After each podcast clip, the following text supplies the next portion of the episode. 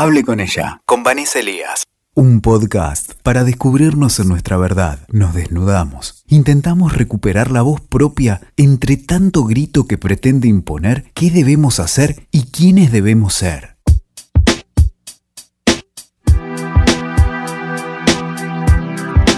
Hola, ¿cómo están? Soy Vanessa Elías y esta es una nueva edición de Hable con ella. Bueno, como ya saben, la idea de este espacio es pensar nuestra vida cotidiana, pero desde la perspectiva de género.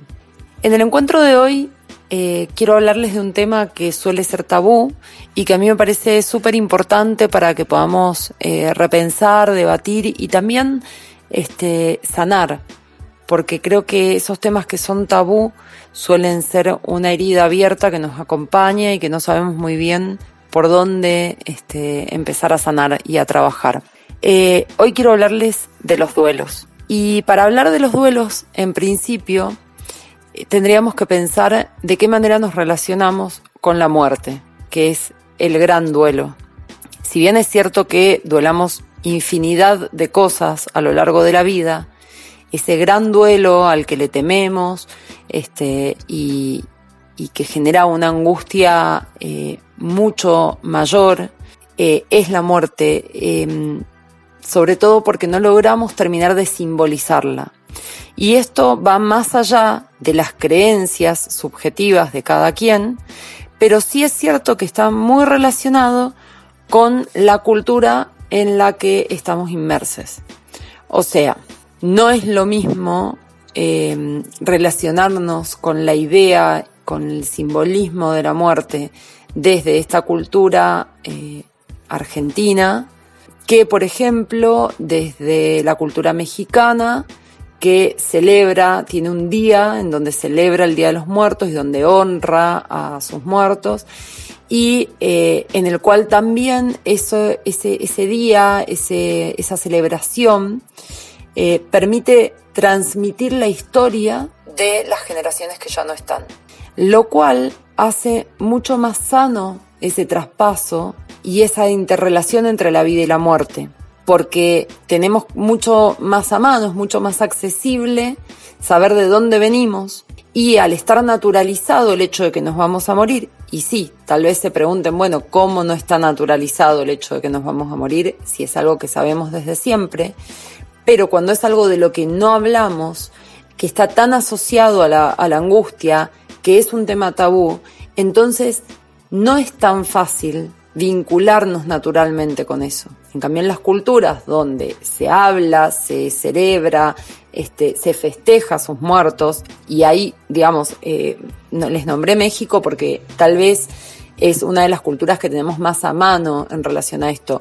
Pero de hecho, alrededor del mundo hay diferentes culturas en las cuales hasta se sale a pasear con sus muertos. O sea, eh, hay distintos rituales que a nosotras en, este lugar del mundo pueden parecernos extremos o disparatados, pero que lo cierto es que responden a esto, a una tradición que se sostiene eh, a través de los años y que eh, según cómo se lleve, muchas veces nos facilita esta relación que tenemos con las situaciones de duelo. Eh, por eso me parece importante que podamos repensar también nuestra historia subjetiva y ver cuánto conocemos de esa historia, hasta qué generaciones podemos llegar, por ejemplo. Sé la historia de mis bisabuelos, sé la historia de mis tatarabuelos, sé la historia de mis bisabuelas, de mis tatarabuelas, este, de dónde vinieron, por qué, este, si, si fueron ellas quienes llegaron a Argentina o no, Em, vivieron las guerras, eh, huyeron de esas guerras, eh, tuvieron otros amores. Eh, en el caso de las mujeres, sufrieron abortos, en fin, tuvieron matrimonios elegidos, obligados, a qué edad murieron, por qué.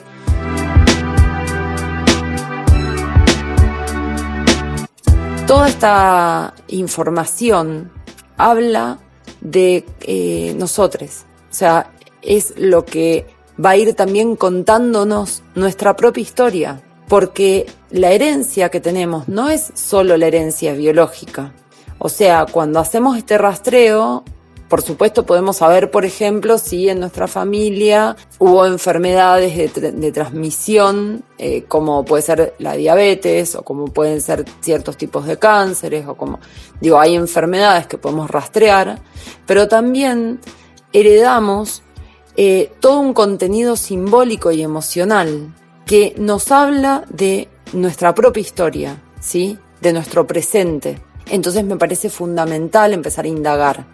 Y por supuesto esto nos ayuda a duelar de otra manera. Si nos metemos en los duelos, tenemos que pensar que eh, es algo, diría que, intrínseco en la condición humana. O sea, duelamos desde siempre, desde que nos, este, desde que se nos cae el ombligo, desde que, desde que nos paren, de hecho, ¿no? Desde que cambiamos de un, este, un ámbito a otro, eh, estamos duelando.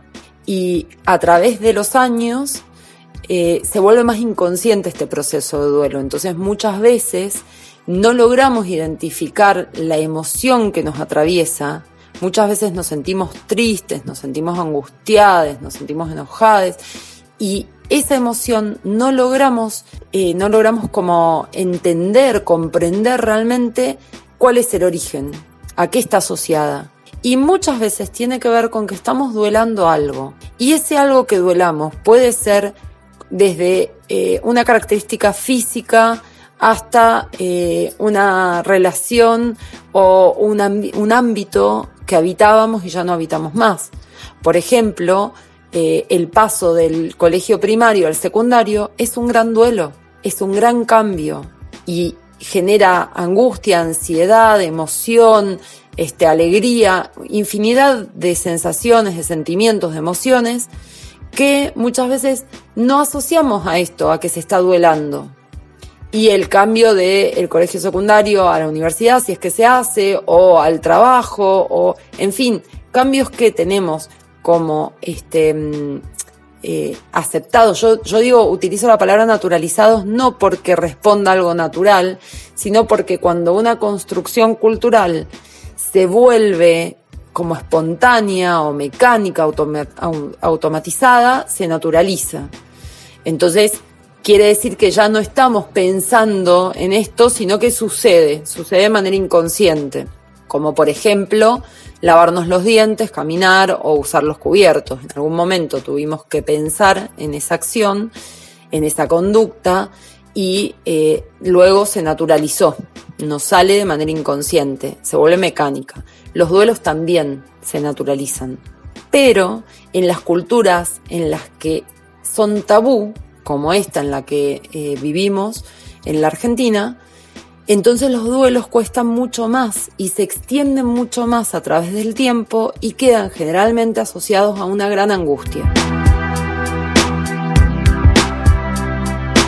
Cuando en otros lugares este, el duelo no necesariamente se asocia a la angustia, si bien genera angustia porque la pérdida está asociada a la angustia, nos angustia la idea de perder algo, a alguien, eh, etc. Pero sí es cierto que eh, no solo queda asociado a la angustia, también hay alegría, también se celebra. muchas culturas celebran que el alma pudo liberarse del cuerpo, que es una cárcel este, o que eh, hay un paso a una nueva vida, o que no importa, más allá de la creencia de en qué creamos, es importante también asociar este duelo a algo positivo, este, ya sea esperanza, ya sea felicidad, ya sea alivio, ¿sí? Poder soltar de manera amorosa, desde el amor, y no querer sostener a cualquier costo algo que nos está haciendo sufrir tanto a nosotros como a por ahí a otra persona o forzar situaciones o forzar este, escenarios que ya claramente no deben continuar. ¿Sí? En relación a los géneros es interesante pensar los duelos porque varían mucho según el género y por supuesto según la persona. Acá los duelos siempre van a ser subjetivos. Contamos con, con todo esto que les decía antes, con la historia este, con el árbol, con, todo lo, subjetivo, lo heredado, y lo que podemos construir también, las singularidades que traemos y que podemos aportar a ese árbol y que podemos construir. Pero sí es interesante también poner de manifiesto y tener en cuenta que no son los mismos duelos por los que tiene que atravesar una mujer eh, que los duelos por los que tiene que atravesar un varón, ni biológicos, ni emocionales, porque las emociones están ligadas al contexto sociocultural y las mujeres en este contexto hemos tenido que duelar espacios, hemos tenido que duelar este, imágenes, hemos tenido que duelar cuerpos, hemos tenido que duelar un montón de cosas que en el caso de los varones al menos no han sido tan rigurosas. Y en los tiempos que corren también me parece muy interesante pensar este, cómo esta construcción de género subjetiva e individual, yo en algún podcast les comentaba que ya no podemos hablar de cantidad de géneros, estandarizar, ¿no? Bueno, hay cinco géneros, hay diez géneros, hay yo creo que tenemos que pensar que hay tantos géneros como personas en el mundo porque cada cual se construye en ese género. O sea, que aunque yo sea una mujer cis, esto quiere decir que coincide mi, genitalidad con mi identidad de género, aunque este sea el caso, la mujer, la mujer que yo me voy a construir no necesariamente es la misma mujer que se puede construir una amiga, una hermana, este, eh, o cualquier otra mujer con la que me cruce. Entonces, en esa subjetividad de construcción de género, hay un duelo mucho más grande al que enfrentarse.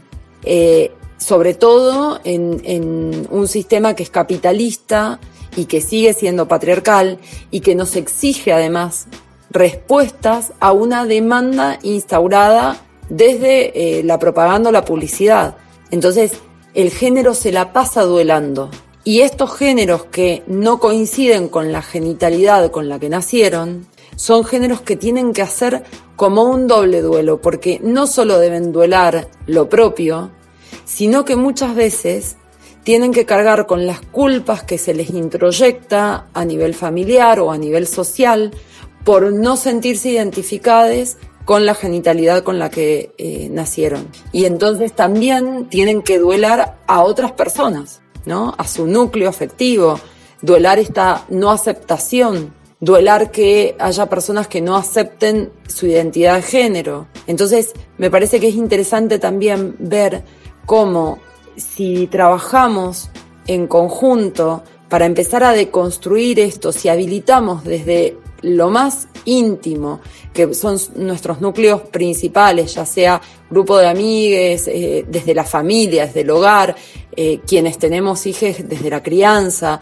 si empezamos a habilitar espacios en los que hablar de la muerte y de los duelos con otra naturalidad y con la posibilidad de escuchar, de debatir, de cuestionar, de incomodar también, ¿por qué no? Pero aceptando este, los tiempos subjetivos y las necesidades de cada cual, creo que podemos empezar a sanar en comunidad de una manera muy hermosa.